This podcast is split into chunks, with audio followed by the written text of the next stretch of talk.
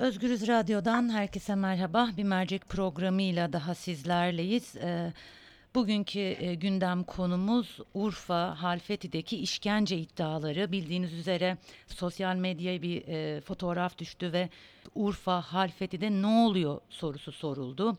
Urfa Barosu İnsan Hakları Merkezi 20 Mayıs'ta Halfeti'de 38, 38 kişinin gözaltına alındığını ve gözaltında işkence görüldüğüne dair ihbarlar aldıklarını belirterek suç duyurusu yaptılar. Ve aslında biraz önce de Urfa Barosu'ndan bir açıklama geldi konuya ilişkin. Biz Urfa Barosu üyesi Hidayet Ermek ile bu konuyu konuşacağız ve Halfeti'de ne oluyor sorusunu yönelteceğiz kendisine. Hidayet Bey merhaba. Merhaba. Biraz önce aktardım aslında sosyal medyada görmüş olduğumuz fotoğraflar e, işkenceyi gösteriyor. E, neler oluyor orada? Tam olarak neler yaşanıyor? E, bilginiz nedir bu konuyla ilgili?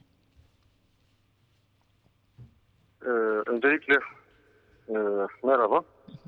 Ee, şimdi Urfa'da sadece Halfeti'de şu anda gündem olan e, bu işkence olayları e, Urfa'yı tek anlam tek başına e, ifade etmiyor. Urfa'da son 3 yıldır sistemli bir şekilde gözaltına alınan herkes hemşire tarafından işkenceye maruz bırakılmakta. Yeni yaşanan bir olay değil bu. Daha önce de toplu bu şekilde gözaltılar yapılmaktaydı ki 2016-12 Aralık'ta e, bir gecede 311 arkadaş hakkında, kişi hakkında e, gözaltı kararı verildi de 286 kişinin Urfa'da bir gecede gözaltına aldığı günlere de şahit olduk. Spor salonlarının e, tıka basa doldurulduğu, gözaltındaki insanlara kötü muamelenin yapıldığına şahit olduk Urfa'da. Yani şu an Halfet'te yaşananlar aslında e, ilk defa yaşanmayan olaylar. Öncesinde birçok olayın yaşandığı bir Urfa işkence sahası haline getirilen bir Urfa ile karşı karşıyayız. E, tabii Alpet'te yaşanan bu işkence e, iddiaları gözaltı işlemeye başlamakta. E, yani oradaki köylüler işkence e, iş, e, gözaltına aldığı andan itibaren darp edilmekte, işkence edilmekte, ters, e, ters kelepçe atarak yer, e, yüzü koyun bir şekilde yerlere uzatılmakta. Fotoğraflarda da tam bu görünmekte. Birçok meslektaşımız gidip kendi müvekkilleri dahi şu an sağlıklı bir görüşme yapamıyor. E, Baro e, başkanlığının girişimleri sonucunda bu biraz kısmen de olsa aşıldı. Ancak e, halen e, kısıtlamalar e, görüşmelerde e, müvekkilleriyle görüşmelerde avukat meslektaşlarımız sıkıntı yaşamakta. E, tabii birçok yapılan e, e, görüşme sonucunda e, bunların bu iddiaların yersiz, e, yersiz olduğuna dair savcılığın e, beyanları oldu, sözlü beyanları oldu. Ancak e, avukat meslektaşlarımızın yapmış olduğu görüşmelerde müvekkillerine bariz bir şekilde işkence yaptı. Gözle görülür halde görünmekte.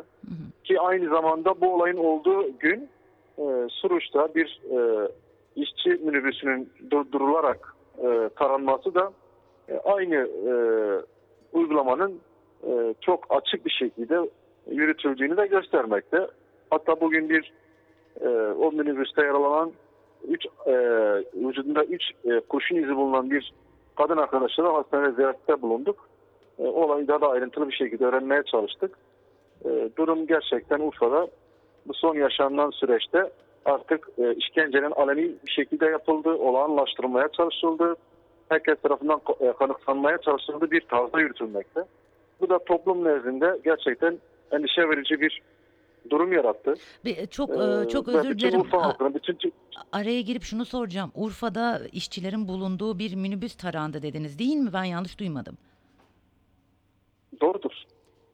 Ee, peki hangi gerek gerekçeyle e, var mı bununla ilgili elinizde herhangi bir bilgi?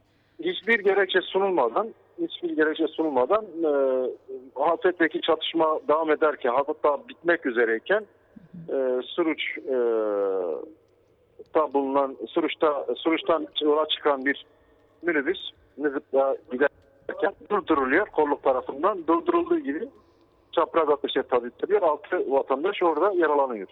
Kurşun, e, kurşunlardan dolayı yaralanıyor. Ee, biz e, Aynı yani Halfet ile eş, eş zamanda yapıldı bu. a- eş zamanda yani bu gözaltılı bu çatışmanın başladığı orada e, yaşanan bir çatışma var. Çatışma esnasında sevi- e, işçilerin içerisinde bulunduğu bir araç taranıyor.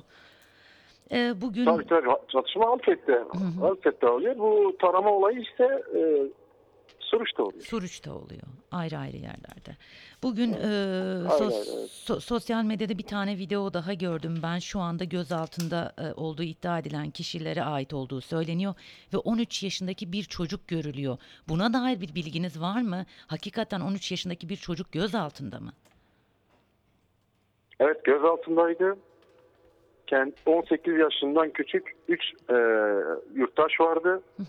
Bu üç kişi de bugün e, gözaltı süresinin uzatılması için sulh ceza hakiminin önüne çıkartıldı, huzuruna çıkartıldı. E, sulh ceza hakimi gözaltı süresini uzatmadı. Ancak 4 gündür kendisi maalesef e, bu üç e, çocukta e, bu gözaltı e, alınan arkadaşların arasında onlar da tutuluyordu. Peki e, onlarla görüşebildiniz mi? E, yaşadıklarını anlatabildiler mi size herhangi bir Halen- kötü? Hı hı. Ee, şu da görüşemedik çünkü işlemler devam ediyor. Yarın gö- 4 günlük 4 gözaltı süresi bitecek. Büyük ihtimalle onların da ifadeleri bu gece alınacaktır. İfadeler alındıktan sonra artık e, yapılacak işlem doğrultusunda ya bırakılacaklar ya da tutuklanacaklar. Urfa Barosu bir açıklama yaptı. E, beklentiniz nedir? İnsan Hakları Kurumu'ndan, sivil toplum örgütlerinden e, bu konuya ilişkin bir çağrınız var mı? Beklentiniz var mı? Siz bundan sonra ne yapacaksınız? Kesinlikle bu sadece Urfa'daki STK'ların özellikle de baronun üstesinden gelecek bir durum değil. Bütün demokratik güçlerin, tüm insan hakları savunucuların ve kuruluşların bu olay üzerinde gereken hassasiyeti ortaya koymaları, e, işkencenin sistemleşmesine engel olabilecek açıklamalar ve gereken raporlamaları yapmalarını önerdik. E, talebimiz bu yönde. E, zira bu e, yapılan bu muamele, bu işkence ve kötü muameleye bugün sessiz kalırsak, e, Türkiye olarak sessiz kalırsak, yani öbür gün tüm Türkiye'yi sarabilecek bir e, işkence haneye dönüşür Türkiye. E, ülke olarak biz bundan hepimiz bir birey olarak sorumlu tutunmalıyız. Kendimize bir sorumluluk hissetmeliyiz. Herkes buna ilişkin bir açıklama en azından ya da gereken hassasiyeti ortaya koyabilecek kınamayı yapmalıdır. Peki e, bu e, iddialar, e, bu fotoğraflar çıktıktan sonra ortaya herhangi bir destek geldi mi? E, herhangi bir kurumdan, kuruluştan bu işkenceye karşı sizin yürütmüş olduğunuz mücadeleye destek geldi mi? Yoksa kurumlar sessiz mi? Şimdi Baro zaten e, insan hakları merkezi. Gerçekten bu e, süre içerisinde çok e, iyi bir sınav verdi. Gereken tüm hassasiyeti ve sorumluluklarını bilinciyle hareket ederek sürece dahil oldu. E, bunun dışında e, İHA'de, Şanlıurfa İHA'de şubesi buna ilişkin e, gereken raporlamaları ve incelemeleri yürütmekte halen. E, yine HDP, e, HDP'nin e, milletvekilleri e, bir heyet şeklinde Urfa'da gereken temaslarda bulunmaya çalıştı. Bu da ayrı bir katkı oldu. Ama diğer başka kurumlarda herhangi bir şimdiye kadar bir katkı göremedik. E, saat e, bazı açıklamalar oldu ama bu açıklamalar bu olayın e, çözülmesi ve işkencenin önüne geçilmesi için yetersiz e, kaldı. Biz bütün e, Türkiye kamuoyuna buradan seslenelim sizin aracınızla. Lütfen. E, işkenceye sessiz kalmayalım. İşkence insanlık suçudur. E, bunu bunu bütün insanların e, bu konuda gereken tepkisini bulunduğu yerden vermesini bekliyoruz. Peki e, son olarak şunu sormak istiyorum size. Şu anda gözaltında bulunan 38 kişiye ya da işkence gördüğü iddia edilen kişilerle görüşen av- avukatların izlenimleri neler neler görmüşler? E, tutuklu müvekkilleri onla, e, gözaltında bulunan müvekkilleri onlara neler aktarmış? Yani öncelikle baskı altında bazı ifadeler alınmaya çalışılıyor. İşkence altında birkaç kişinin e, ifadesi alınmış. Bu alınan ifadeler gerçekten vahim, kabul edilemez e, ifadeler. Çünkü hiçbir hukuki bir e, içerik içermeyen salt, e, salt baskı ve işkence altında alındığı bariz bir şekilde ortada.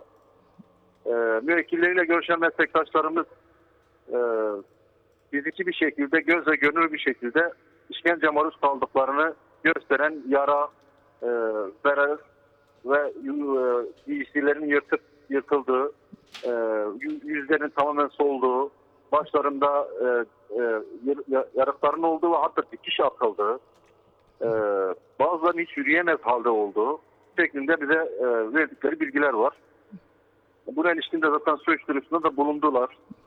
E, eminiz ki, eminiz ki emin, eminiz ki bu konuda da e, bu süreci e, Urfa Barosu İnsan Hakları Merkezi sonuna kadar takip edecek meslektaşlarımız da avukatlar da bunu takip edip bu işkenceyi yapan kişi ya da kişilerden gereken e, hukuki süreci başlatacaklarını e, ve bunun sonuna kadar savunacaklarına inanıyoruz.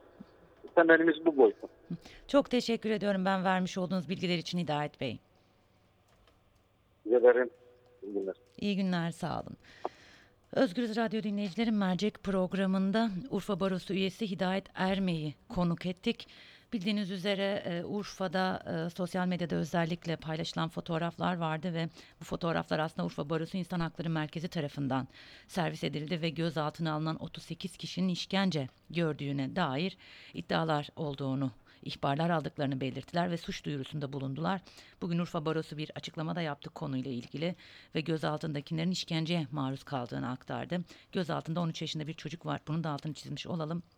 Hidayet Ermek, Urfa Barosu üyesi bu konuyla ilgili bize bilgiler verdi.